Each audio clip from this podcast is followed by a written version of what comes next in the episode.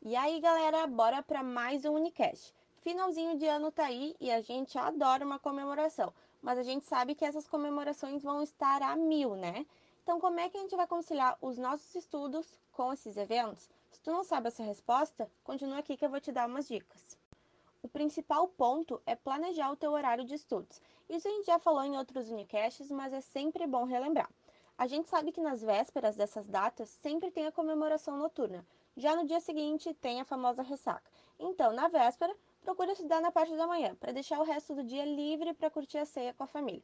Já no dia seguinte, o ideal é separar o restinho do dia para rever a matéria.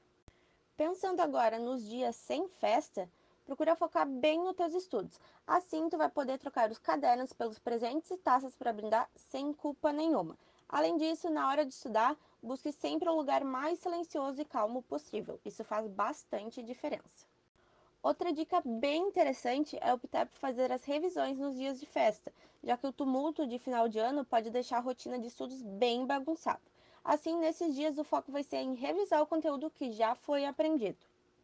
Para fechar o último Unicast do ano com chave de ouro, não se esquece que descansar também faz parte do processo. Então, se a tua rotina de estudo está em dia, a ponto que dois dias sem estudo não vão comprometer o teu resultado no vestibular, faça isso.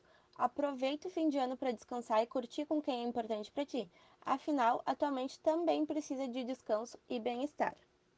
Então é isso, galera. A gente finalizou o último Unicast de 2022. A gente se vê em 2023 com todo vapor para buscar a tua aprovação.